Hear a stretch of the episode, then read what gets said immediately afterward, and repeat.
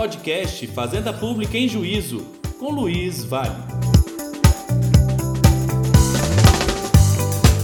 Olá pessoal, tudo bem? Sejam bem-vindos a mais um podcast Fazenda Pública em Juízo. Aqui é o professor Luiz Vale. Hoje eu terei a honra enorme de receber o meu querido amigo Hélio Guios, né, que é colega da Advocacia Pública, procurador do Estado do Amapá, é, publicou recentemente o fruto do, da sua dissertação de mestrado, um grande livro, referência para quem atua no âmbito da advocacia pública, né, que é o livro Processo Dialógico e a Efetividade da Tutela Coletiva contra o Poder Público, né, um livro publicado pela editora Fórum, que eu já recomendo de antemão, vocês vão ver que ele é um craque, e a gente vai falar especificamente sobre processo dialógico e a intervenção do Poder Judiciário em políticas públicas. Né? Não poderíamos ter um tema mais cara de fazenda pública do que discussões relacionadas né, à efetividade de políticas públicas, ao seu controle no âmbito do Poder Judiciário, aos limites que devem ser postos e estabelecidos. E, meu amigo,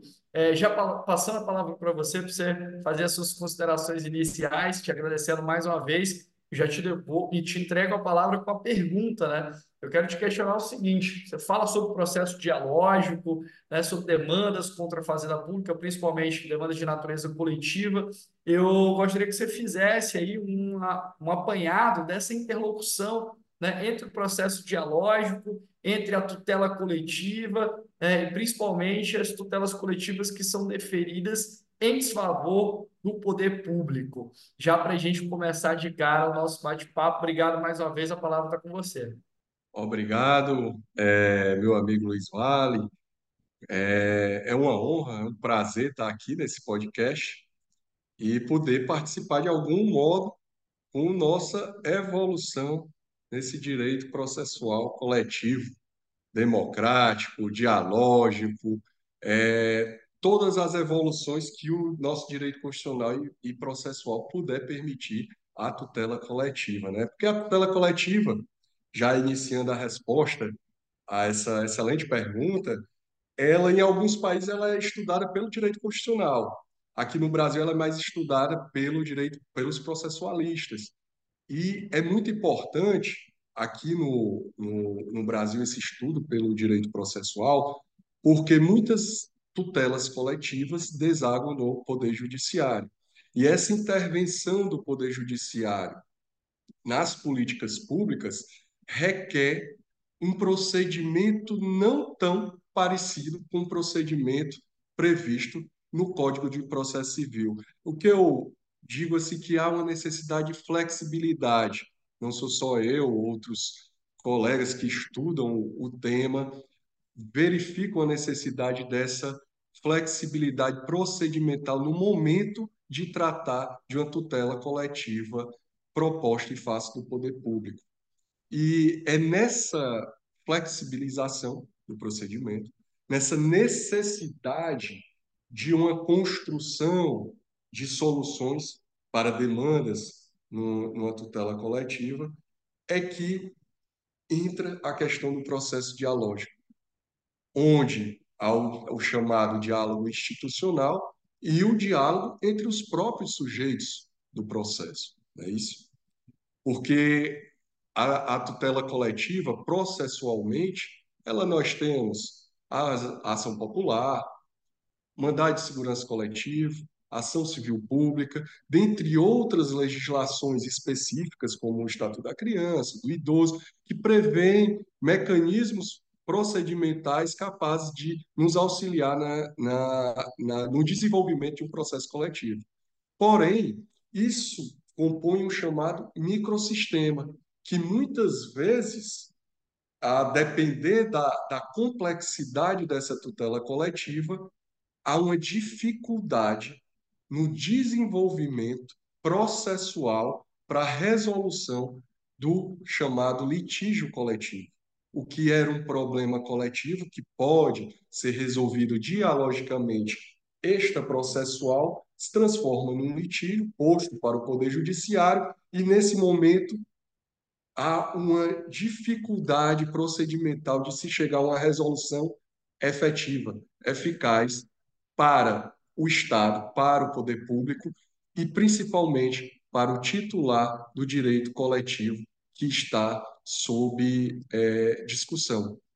Então, é, finalizando aqui a resposta para a tua pergunta, o, esse ramo do direito processual ele requer uma atenção da, da, do Poder Judiciário e dos sujeitos processuais para uma possibilidade de resolução dessa demanda coletiva de uma maneira dialógica, onde cada ator desse processo respeite as especialidades daqueles que estão intervindo no processo.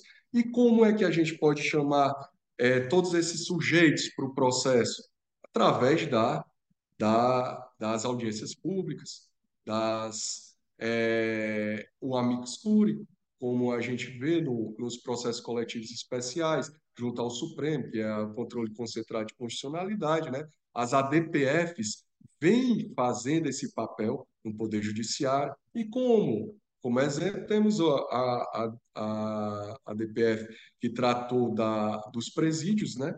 da, da, é, tratou o Estado dos presídios como, e declarando estado de coisa constitucional, tratou agora recentemente das pessoas em situação de rua.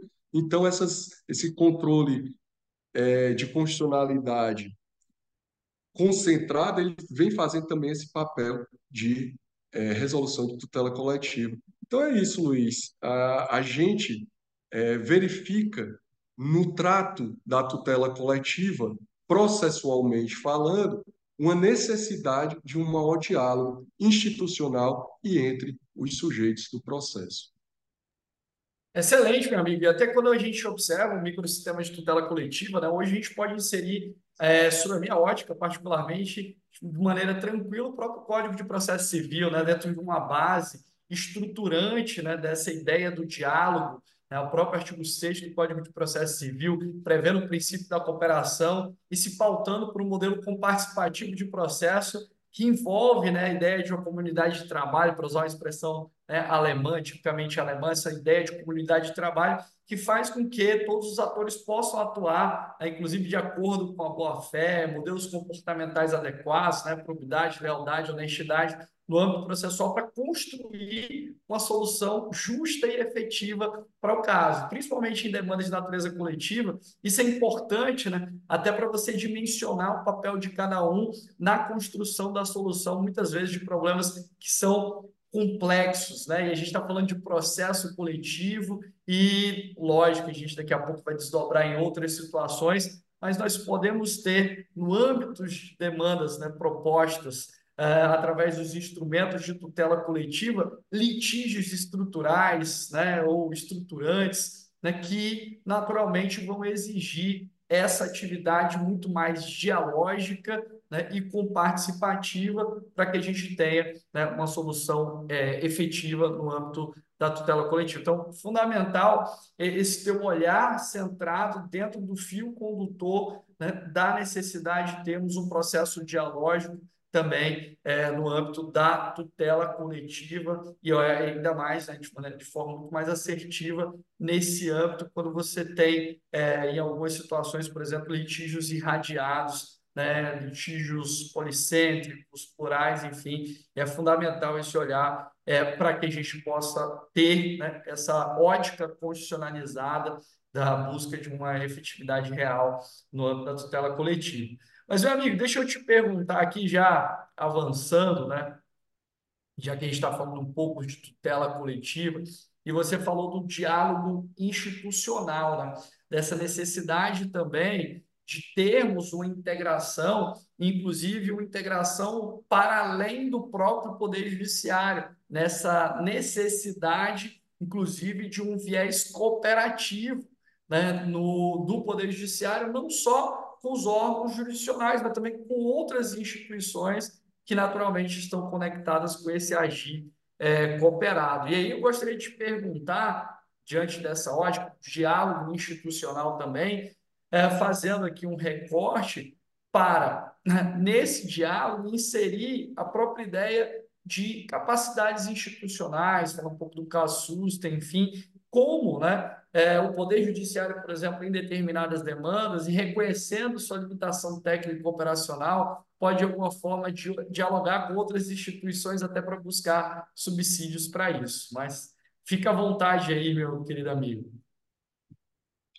Excelentes colocações, e em especial citar o Cassusten, né, porque ele traz essa questão do diálogo institucional como um, um meio, uma via é, essencial para que se chegue a uma resolução é, não só do processo, mas com efetividade, com eficácia, eficiência, e que ela transborde apenas aquelas linhas da, da sentença, no caso do Brasil. Né? É, e tra transportando também essa, essa doutrina, ah, os americanos eles tratam muito do diálogo institucional nas agências reguladoras, né? Que elas têm um poder muito muito forte no, nos Estados Unidos, então eles são acostumados a chamarem outros especialistas para tratarem de determinado problema.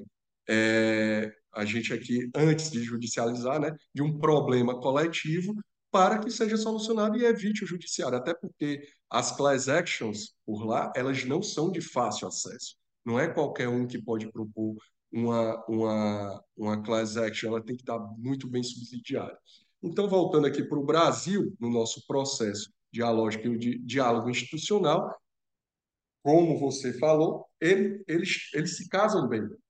Quando a gente fala de um processo dialógico, significa dizer que o Poder Judiciário ele tem aquela limitação. Afinal, em regra, o magistrado ele não entende de todos os meandros do processo, em especial naque, naquelas num, num, processo coletivo complexo ou num processo estrutural, onde há necessidade de conhecimento, seja da instituição que ele vai tratar para reestruturar ou até estruturar, que ele fala assim reestruturação, mas também tem instituições que sequer estão estruturadas para atender ao cidadão, para atender o seu público-alvo, para atender o usuário do serviço público. Então, ele precisa primeiro entender. Então, há uma necessidade de chamamento dessas instituições para um diálogo institucional. E há também os casos complexos, como os que envolvem o meio ambiente, que é uma tutela coletiva em regra difuso, e esse, e esse de interesse difuso ele necessita, como por exemplo no caso de Brumadinho, de que venham técnicos a tratar e informar o juízo de que, olha, o dano foi causado por, por isso, é, as consequências são essas, e quem são esses? Engenheiro de meio ambiente, engenheiro civil, e não só a capacidade institucional do Poder Judiciário pode trazer a, tanto o, o, o qual foi o objeto do problema, como as consequências desse problema para a coletividade. Então, há uma necessidade de um respeito entre todos os, os especialistas que atuarem no processo, esses sujeitos do processo, atores do processo. Há uma necessidade de respeito dessa opinião técnica, mas que ela não é tão engessada, porque sempre haverá o chamado protagonismo judicial, que mais, mais à frente a gente pode tratar disso, eu não vou fugir muito da, da pergunta, que ele não se confunde com ativismo judicial, né? No meu, sob a minha ótica, né?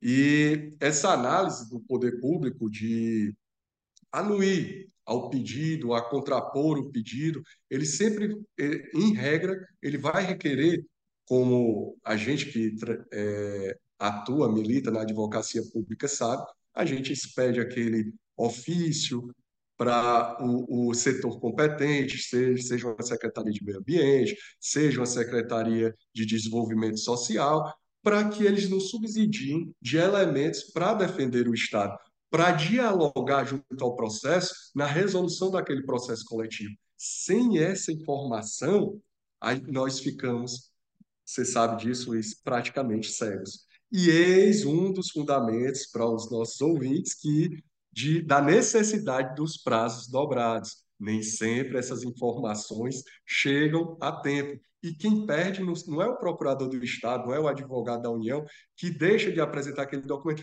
é a sociedade, porque é aquele documento que nos torna capazes de dialogar dentro de um processo coletivo. Senão, aquele processo vai ser resolvido da forma que os sujeitos conseguiram dialogar e com os subsídios que eles possuem dentro desse processo. Então, essa construção dessa decisão mais próxima do possível da realidade, que também é trazido por Cassius Ten, né, que é o second best, né, a segunda melhor opção de decisão, porque nós buscamos o ideal, nós buscamos a decisão ideal. Claro que todos querem que um meio ambiente degradado ele volte a, a, a, a estar ao status quo, mas em regra isso não é possível. Então nós vamos tentar buscar a segunda melhor opção de restauração, por exemplo, de um meio ambiente que foi degradado, por exemplo. Então essa essa second best, né, essa segunda melhor decisão é o que geralmente é buscado nesse diálogo institucional, nesse processo dialógico, para que, de acordo com o possível realizável, chegue-se a uma solução desse, dessa demanda coletiva. Perfeito, meu querido amigo. A gente estava falando aqui de capacidades institucionais, enfim, que é um tema que precisa ser amadurecido, inclusive, no direito brasileiro. Nós temos até algumas decisões do Supremo Tribunal Federal, por exemplo, nesse sentido né, até de deferência às manifestações, por exemplo, das agências reguladoras, enfim, de outros órgãos. E a gente tem que lembrar necessariamente né, que nos Estados Unidos há uma discussão de um possível overruling de um precedente paradigmático, né, que é o caso de Chevron, que prevê né, exatamente que o Poder Judiciário tem essa deferência às agências reguladoras pela sua capacidade técnica né, de regular determinadas situações e lá está discutindo é que isso, de alguma forma, estaria prejudicando a própria autonomia do Poder Judiciário né, em né, se manifestar, em professar suas decisões. Enfim, já, já há um trilhar para um, uma possível né, revogação desse precedente é, porque, segundo né, os que advogam essa tese, já temos algumas manifestações isso poderia ferir até a própria autonomia do Poder Judiciário. E iria de encontro a essa perspectiva mais dialógica que a gente está propondo e também de análise própria né, do, de como o Poder Judiciário tem que trabalhar e do reconhecimento, talvez, da sua falta de capacidade para algumas é, situações específicas. Mas aqui eu queria já, né, no nosso bate-bola, no nosso podcast é bem dinâmico e informal, te perguntar um pouco né, sobre, às vezes, as dificuldades para a própria efetivação da decisão proferida em sede de processos coletivos. Né? Queria que você falasse um pouco até mesmo sobre os arranjos que vêm sendo construídos para a efetividade, por exemplo, da tutela coletiva e também, principalmente, para o reconhecimento dos obstáculos que o próprio poder público tem em algumas circunstâncias e situações né, para efetivar é, os comandos jurisdicionais em determinados casos. Então, isso exige também, sob a minha ótica, uma lógica procedimental distinta, né, que vai, hoje em dia, muito debatida, até mesmo sobre, é, a, é, sobre a perspectiva dos chamados processos é, estruturais, né, ou estruturantes né, que estão aí todo, a todo vapor e que daqui a pouco a gente vai entrar até mesmo na discussão do tema 698 de repercussão geral do Supremo. Muito bem, meu amigo.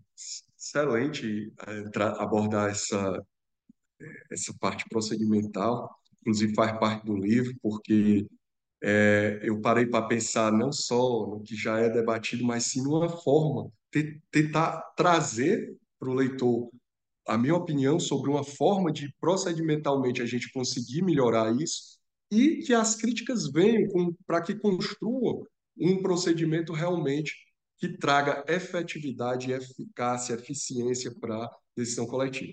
Então, iniciando essa, essa a, a resposta, né, ao questionamento, primeiro devemos pensar quem é o protagonista nesse processo coletivo é o legitimado material. O legitimado extraordinário, ou seja, o substituto processual, ou seja, o Ministério Público, todos aqueles, o, a Defensoria Pública, o próprio Estado, as associações, aqueles que a lei traz como é, é, legitimados para propor uma, uma ação coletiva, em regra, né, através da ação civil pública, é, eles devem ouvir o protagonista.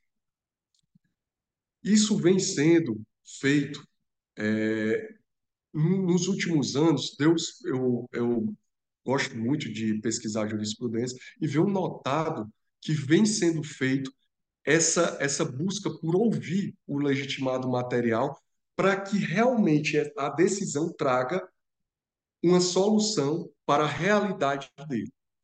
Então, essa part, a participação do, do titular do direito coletivo, ela atribui uma chamada legitimidade para a decisão judicial que é muito debatido, você como processualista que sabe, é, até hoje é debatido, o juiz, os ministros do Supremo decidem isso, eles não foram eleitos para tratar de, de, de, políticas públicas, isso é um ativismo judicial, essa decisão não tem legitimidade. Então, se eu trouxer a vontade do titular do direito coletivo, respeitar a, a, a, a, vontade, a, necessidade do titular de direito coletivo trará uma maior legitimidade para essa decisão judicial. E trai, trazendo essa legitimidade, a gente traz uma maior eficácia dessa decisão coletiva.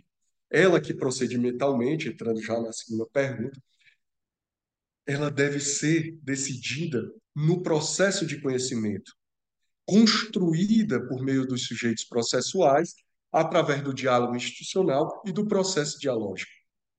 Por quê? Porque assim, se ela for imposta pelo juiz, o que a gente já, já parte, já ultrapassa a zona cinzenta do protagonismo judicial para o ativismo, ativismo judicial, nós podemos ter aquele chamado efeito backlash.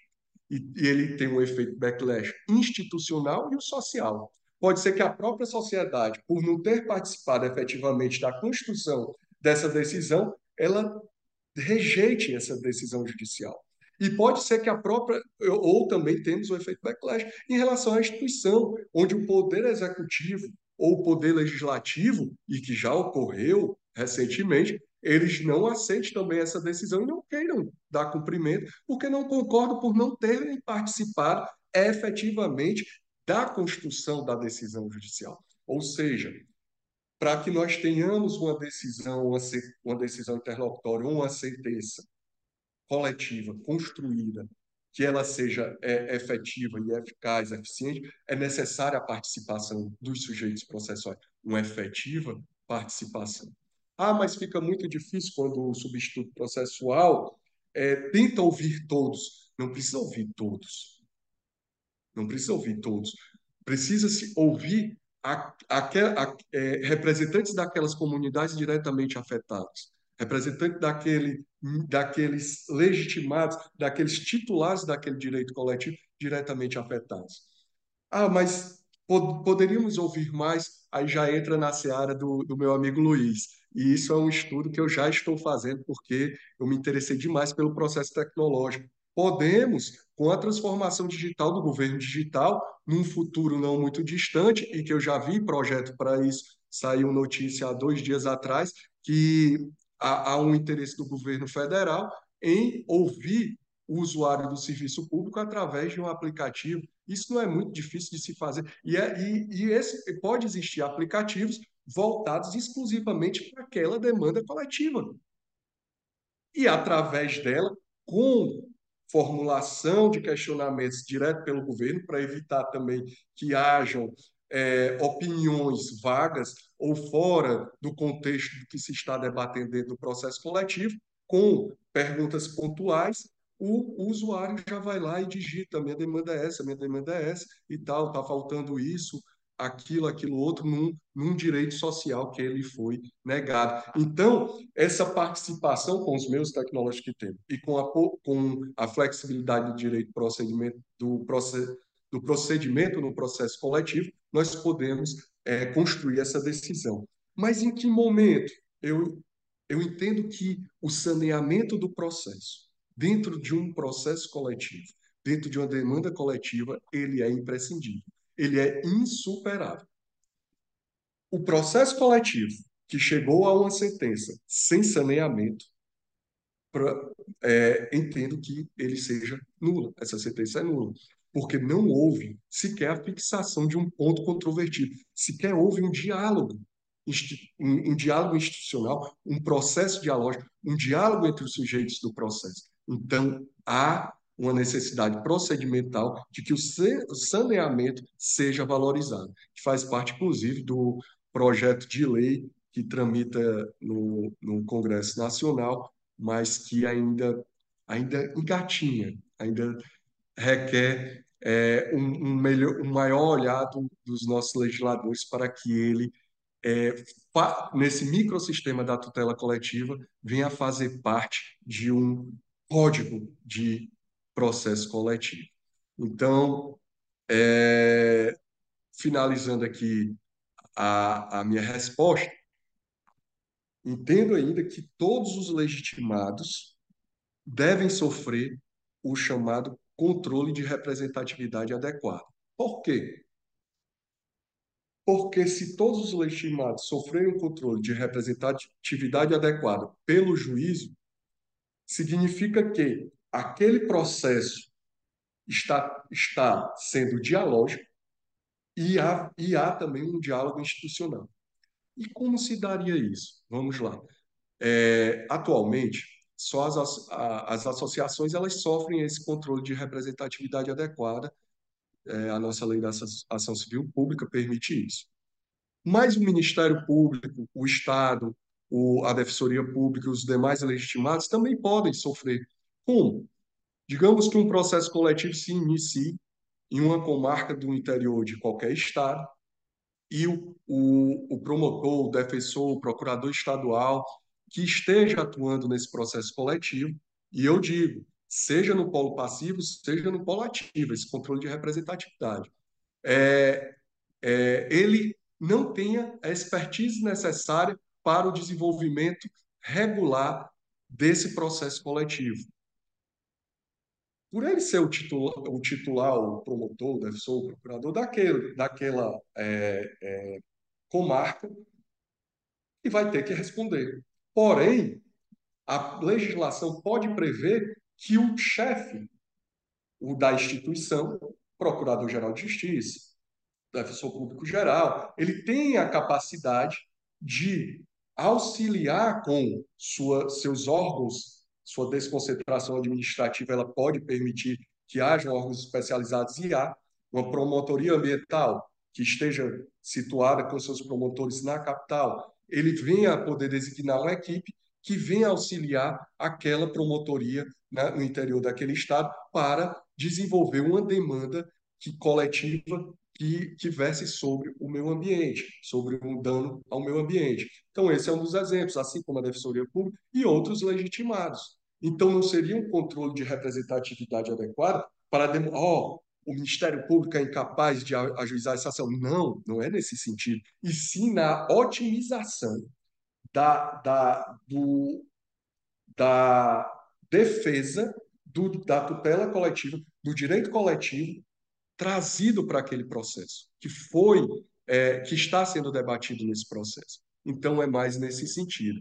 É, não há, assim, é, não há na lei é, há críticas sobre esse controle de representatividade adequada amplo, há uma maior defesa de que ele se restrinja mesmo às associações, porém, defendo, assim como outros também, que seja é, realizado em todos os âmbitos, não de forma a excluir o, o autor ou o, o substituto processual, mas de forma a otimizar aquela representação. É isso, meu. Excelente, meu querido amigo. E você falou também de saneamento, né? Eu lembrei aqui do próprio saneamento compartilhado, com participado do 357 do Código de Processo Civil, né? Já nessa linha, exatamente de nós termos né, uma cooperação dos sujeitos processuais para a definição dos pontos controversos, enfim, isso é fundamental é, para que a partir daí a gente tenha é, um andamento é, procedimental mais adequado. E é importante, né? Eu sempre penso hoje sobre a ótica das, é, dessa possibilidade de nós termos essas pontes procedimentais, né? Como bem destacam, por exemplo, os queridos amigos Fred Didier, é, Leonardo Carreira da Cunha, Antônio Passo Cabral, né? É, que tem é, e base específica no próprio artigo 327, parágrafo 2 né? A gente ter essa possibilidade também de promover esses arranjos e essas adaptabilidades procedimentais necessárias à efetividade. Mas, amigo, deixa eu te fazer duas perguntas aqui. Já tomei muito seu tempo, estamos aqui numa, numa grande aula. Mas, primeiro, eu gostaria que você entrasse um tema você já mencionou, mas que explicasse melhor, né, em termos didáticos, o que, que a gente pode, de fato, compreender como ativismo judicial, né? Qual a diferença do ativismo para o protagonismo judicial? Né? Além da sua obra, tem uma obra que eu gosto muito também do querido amigo professor Jorge Abud sobre ativismo judicial, né? E queria que você traçasse esse paralelo, quais são esses limites, né? Como é que a gente pode vislumbrar um certo ativismo em determinadas circunstâncias?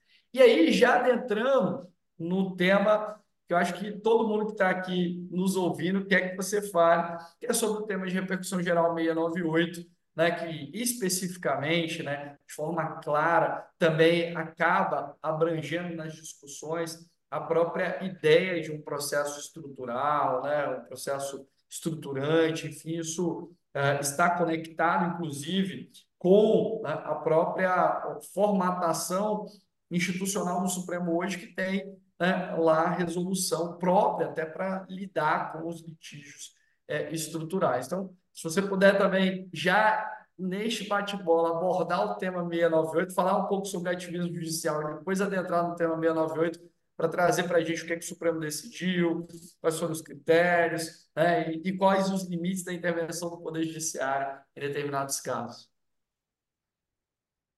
Excelente, é, meu amigo Luiz, e eu vou, vou tentar ser o mais sucinto possível. Primeiro, você vem falando do CPC e eu concordo completamente que o CPC faz parte do não só faz parte do microsistema do processo coletivo, como ele é um protagonista, como regra, dentro desse microsistema. Tentou-se inserir o 333, o artigo 333, foi vetado com, e eu entendo que é, merecia ser vetado mesmo, porque o processo coletivo não se resumiria àquilo, mas todo o, o, o, o arcabouço, todo, todas aquelas regras do Código de Processo Civil, eles são perfeitamente aplicáveis ao processo coletivo e trazem soluções, como você mencionou, do saneamento, trazem soluções muito interessantes para o processo coletivo, inclusive na parte da estabilização do, do, da decisão saneadora, né?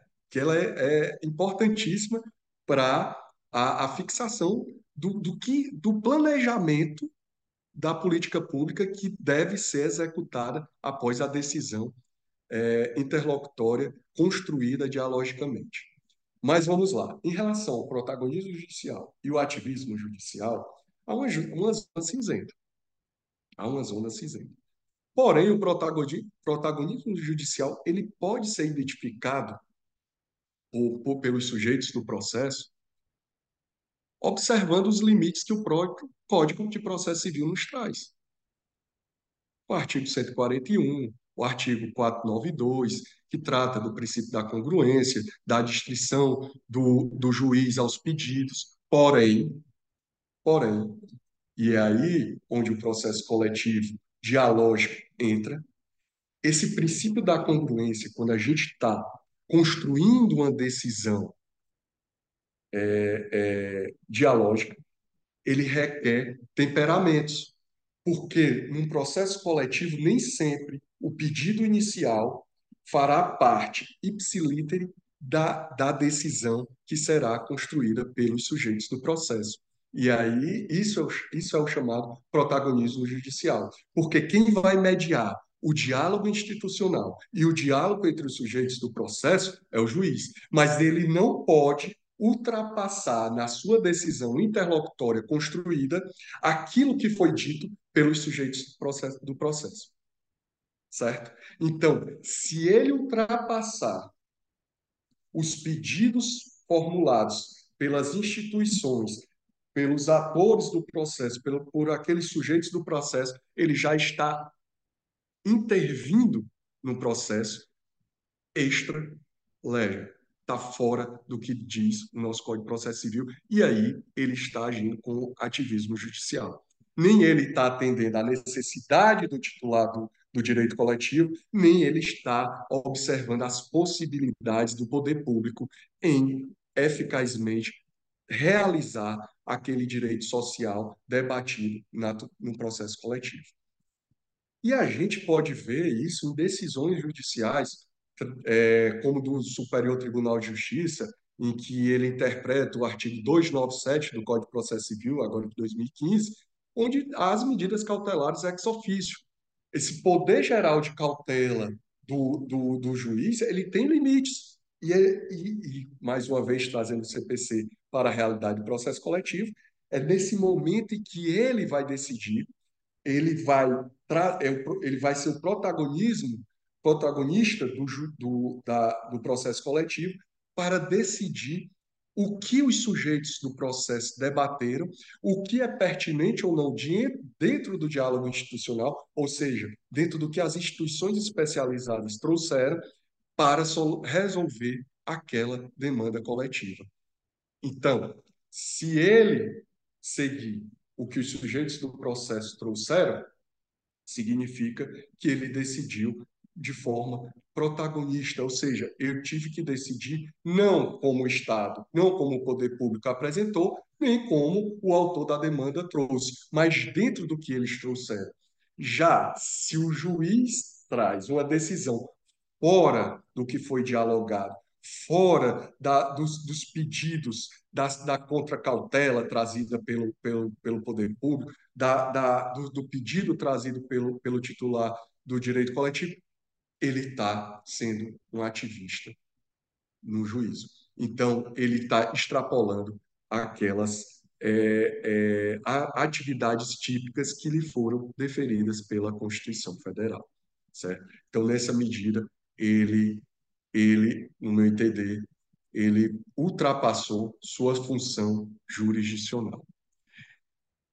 Passada é, essa explicação, espero que tenha sido didática, que tenha dado para entender, né, meu amigo Luiz? Perfeito, perfeito.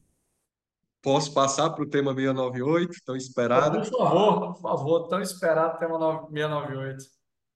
Vamos lá, então. O tema 698, decidido pelo Supremo Tribunal Federal é, no recurso extraordinário 684612, ele debateu o quê? Os limites do Poder Judiciário para determinar obrigações de fazer ao Estado, consistente na realização de concurso público, contratação de serviço público, execução de obras que atendam direito social à saúde, ao qual a Constituição da República garante especial proteção. Porém, no momento de decidir, eles não se ativeram só a isso. Eles resolveram dizer o quê? Vamos dizer o, em que medida o Poder Judiciário pode intervir nas políticas públicas do Estado. E foi um debate muito profícuo, e o voto vencedor foi do ministro Barroso, que eu vou falar mais à frente, mas que me trouxe muita alegria. Por quê? Adianto. o livro e a, a dissertação foi produzida bem antes dessa decisão, bem antes até mesmo de colocar em pauta, porque foi agora em julho de 2023 e a dissertação já, já tinha sido depositada, o livro já estava, já estava sendo produzido e eu estava receoso com o resultado que ia sair no tema 698. Só que a editora disse: não posso esperar mais, vamos publicar. E eu tive a, a satisfação de ver o que foi defendido no livro está né, nessa decisão. É, o livro traz, claro, né, porque é uma pesquisa robusta, traz é, algo a mais, inclusive procedimental, mas a, a, as premissas trazidas pela, pela decisão do ministro Barroso é, se coadunam com o que é defendido no livro. Então, isso aí me trouxe uma, uma alegria enorme. Muito embora eu sei que o professor Luiz Vale, sobre premissas, precedentes, ele, ele tem sua obra e sua, sua, sua doutrina sobre, sobre o tema, e depois até a gente pode debater sobre isso agora ou em outra oportunidade, seria um prazer. Mas vamos lá. Esse tema 698 e o recurso extraordinário, ele trouxe é, é, é um acórdão do Tribunal de Justiça do Rio de Janeiro cuja cuja conclusão é, eu pensava que eu só via em determinados julgados, mas ela, ela é, é extra-estados, ela, ela ocorre em todos os estados da federação. E ela trazia o seguinte: recurso provido para que seja cumprido o déficit pessoal com a realização de concurso público prometido para provimento de cargo de médico, de funcionários e técnicos, nomeação e posse de profissionais aprovados certame, bem como corrigidos os procedimentos e sanar as irregularidades expostas no relatório do Conselho Regional de Medicina em relação ao hospital do Rio de Janeiro, que estava não atendendo aos seus usuários a contento. Nessa, nesse relatório, aí eu, eu trago aqui para vocês, depois de estudar bem esse, esse, toda a origem desse processo, nesse relatório ele traz reforma do hospital, construção de determinados setores, ou seja, é a realização de uma política pública inteira sendo determinada pelo Estado. E, pasme, na, no acordo, traz ainda o prazo de seis meses, sob pena de multa de 5 mil reais ao dia, e que a gente vê muito em sentenças coletivas. E, no meu entender, esse é o tipo de sentença em processo coletivo que é ineficaz e ineficiente. Porque se eu digo o prazo de seis meses para contratação de pessoal, reforma de hospital e fornecimento de equipamentos e outras é, é, e outras obrigações de fazer que fogem às possibilidades do Estado em, em tempo tão exíguo, significa dizer que não houve um processo dialógico, não houve um diálogo institucional, não houve um diálogo entre os sujeitos processuais. E como é que eu concluo isso? Fácil, porque eu, eu como advogado público, já fui do consultivo e sei que um processo licitatório em nenhum concurso público se realiza em seis meses, certo? Com convocação, posse, nomeação, lotação, e nem a, a, a licitação de uma, uma construtora se dá em seis meses. Então, a partir dessa, desse, desse, desse acordo, o recurso extraordinário do Rio de Janeiro chegou até o Supremo Tribunal e, em lá vendo o debate, recente agora, em julho de 2023, tivemos. É, eu trago três opiniões que é, materializam bem o debate sobre a tutela coletiva e o processo coletivo junto ao Poder Judiciário, como ele é tratado. Primeiro, o ministro Ricardo Lewandowski. Ele trouxe os julgados que já existiam no Supremo sobre a possibilidade de intervenção do Poder Judiciário do Poder Público, isso a gente não discute, é possível essa intervenção quando a omissão estatal sobre um determinado direito social ela for grave, relevante e causar danos, entre outros requisitos que foram debatidos. Mas ele trouxe essa decisão e disse: ó, eu dou é, man, nego provimento ao recurso extraordinário e mantenho um acordo tal qual ele se encontra. Ou seja, o, o hospital vai ter que ser reformado, é, construído outras alas e realizado concurso público, lotação, em seis meses, sob pena de multa diária de 5 mil reais. Ou seja, entre o RE, entre o acórdão e o julgamento desse RE, porque eu, eu já, já eu tive um recurso afetado a esse RE em 2017. Então, entre esse, esses entre esse terreno, já se verifica que o usuário do serviço público ele não teve sua demanda atendida. Seja, esse acordo ele é ineficaz. Basta ver se o hospital teve alguma modificação ou não. O que não houve, o que sequer foi julgado, porque todos os processos afetados ao tema 698 estavam suspensos. Né? Então vamos lá. O ministro Ricardo Lewandowski foi é, assim, não, não digo conservador, mas ele manteve o, o, o acordo tal qual estava e, e todas a, a, as obrigações de fazer lei determinadas se mantiveram. Já o ministro Alexandre de Moraes, ele chegou a dar provimento ao recurso extraordinário. Porém, ele foi além. Por quê? Ele não só deu provimento ao recurso extraordinário, dizendo que não houve um processo dialógico, dizendo que não, não é possível o poder público entregar essa política pública nesse prazo e, e, e tudo mais, e julgou, é, substituiu a, o acordo e julgou improcedente a demanda. Já quanto a isso, eu tenho a, a é, eu, eu digo que não chega a tanto. Não era para julgar improcedente a demanda. O processo deve voltar para que haja o diálogo institucional. Ele deve voltar para que haja o diálogo entre os sujeitos do processo para construir a decisão. Porque se eu julgo improcedente essa demanda coletiva, significa dizer que eu, aquele direito social, não está sendo violado. Não, não é isso. Há uma violação e há uma necessidade de resolução. Então, vamos resolver dentro desse mesmo processo.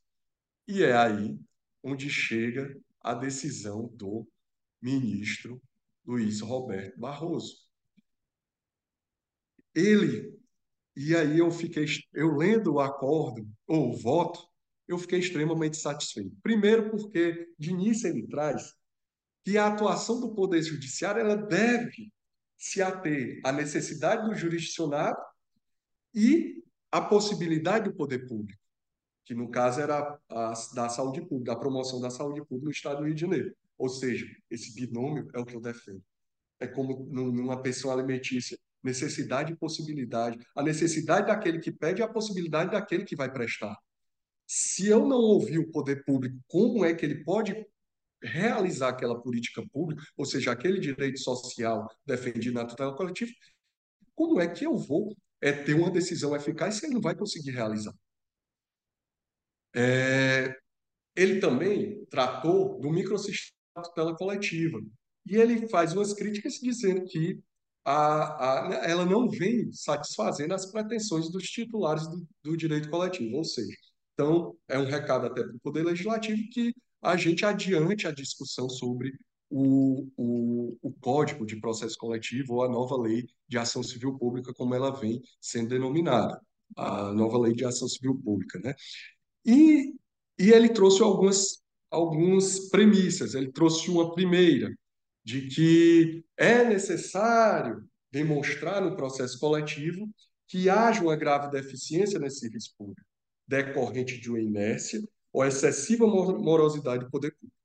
Ele traz também uma, um, um, segundo, uma segunda premissa, ou, segundo fundamento de, de julgamento dele, em que ele diz que os pedidos, eles formulados pelo, pelo autor da, da demanda coletiva, eles devem se ater à possibilidade do Estado, ou seja, ele é capaz de ser mutável. E é aí que a gente regride porque a gente havia conversado no início do, do, do, do nosso debate sobre a flexibilização procedimental. Eu sei que o juiz tem um princípio da congruência, mas no momento do debate entre os sujeitos do processo, há uma possibilidade dessa demanda coletiva, desse pedido ser flexibilizado. Ele trouxe em terceiro a questão do, do, do modelo jurisdicional e que há, há, diversos meios de implementar a política pública que não seja por uma decisão judicial é, impositiva, para que ela traga um, uma maior eficácia e pertinência com a tutela coletiva que deve ser protegida. Essa intervenção judicial ela deve ser moderada. É aí onde a gente discute aquele protagonismo judicial e a, a, o ativismo judicial, essa zona cinzenta. Ele, ele, ele traz também que a gente tem que, que é, se pautar pelo consensualismo, o diálogo institucional e a, a oitiva dos, dos sujeitos do processo, e em especial, como o, você falou, Luiz, sobre a cooperação, né? entre não só entre os juízes, mas entre o poder judiciário e o, o poder público, né? E traz também críticas à atuação judicial nessa implementação das políticas públicas, já também falando sobre o ativismo judicial por não ouvir a expertise e as capacidades institucionais do poder público quando ele traz como prova especialistas que não concordam com a pretensão inicial. Então, é, e por fim, é, ele diz que é sempre é, sempre interessante que o juiz ele abra oportunidade para que o titular do direito coletivo venha a falar no processo. Tal oportunidade. E esse ele fala nesse quinto, nessa quinta é, é, é, solução que, de litígio que ele apresenta. Isso traz uma legitimidade democrática da ordem judicial. Legitimidade democrática da ordem judicial. Ele permite que o órgão julgador seja informado dos diferentes pontos de vista sobre determinada matéria. E, além disso, isso aqui eu, eu, eu trago as palavras dele, além disso, uma construção dialógica da decisão favorece a sua própria efetividade, uma vez que são maiores as chances de cumprimento pelo poder público de determinações que ele próprio ajudou a construir. Fecha as aspas. Isso me deu uma felicidade imensa, porque é justamente o que a gente defende. E, em conclusão, que é, é, é, é o que eu falo do saneamento, né? ele, ele deu parcial provimento ao RE, ao recurso extraordinário, para anular o acordo proferido pelo Tribunal de Justiça do Rio de Janeiro. Porém, ele diz que o processo deve retornar à, à, à instância de origem para que haja um debate entre os sujeitos processuais e fixem a real necessidade do titular de direito coletivo e as possibilidades do poder público de implementar esse direito social. Ou seja, que trazendo aqui para o nosso debate, para a solução procedimental, que haja um saneamento do processo efetivo, em que haja a, a oitiva de todos os sujeitos processuais, que haja a colheita de um diálogo institucional efetivo para que essa decisão seja eficaz e traga a solução para o titular do direito coletivo, que é o usuário, no caso, o usuário do serviço público do Hospital Municipal Salgado Filho do Rio de Janeiro.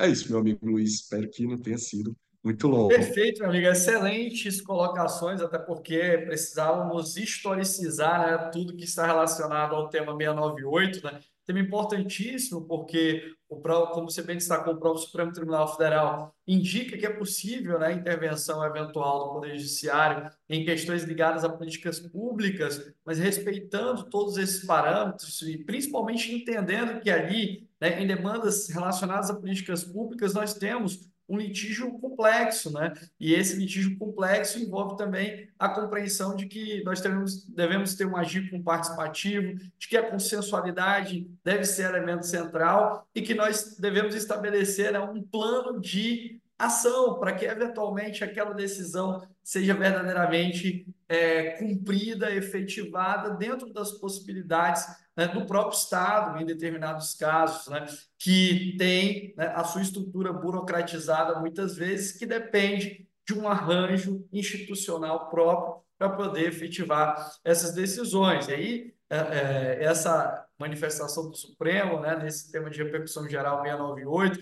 desse padrão decisório vinculante, é, deixa claro que nós passamos a trabalhar com a lógica procedimental diferenciada né, que alguns né, têm chamado aí de processos estruturais, como a gente já trouxe anteriormente, e que exige esse olhar né, para afastar aquela lógica né, da adversarial clássica, né, para pensar em um processo que é, lida com o litígio complexo, policêntrico, multifacetado, e que por isso deve ser né, adaptado para essas situações, né? ter aí, por exemplo, decisões em cascata, ter um plano específico para esse cumprimento, né? reconhecendo-se a complexidade né, desse problema, que a gente possa, na segunda etapa, estabelecer ali a forma uh, e o modus operandi desse cumprimento. Eu até lembrei aqui, enquanto você falava, já nas suas é, profícuas é, explanações aí, lembrei do período pandêmico, né? O quanto que a gente, né, na condição de advogado público, nós acabamos lidando com essas variadas questões envolvendo a efetivação de políticas públicas. E eu me recordei que aqui em Alagoas nós tivemos uma demanda coletiva ajuizada no interior do estado e nós tivemos uma determinação judicial em sede de tutela provisória que dizia o seguinte: o Estado tem que retornar às aulas em 10 dias. É, eu pergunto para vocês, no contexto pandêmico, como é que o Estado, precisando lidar com alunos, com professores, com vacinação, com adaptação de escolas, como é que o Estado ia retomar as aulas em 10 dias? era algo não factível e que exigia do magistrado esse olhar sobre a compreensão dos processos que envolvem a efetivação de políticas públicas.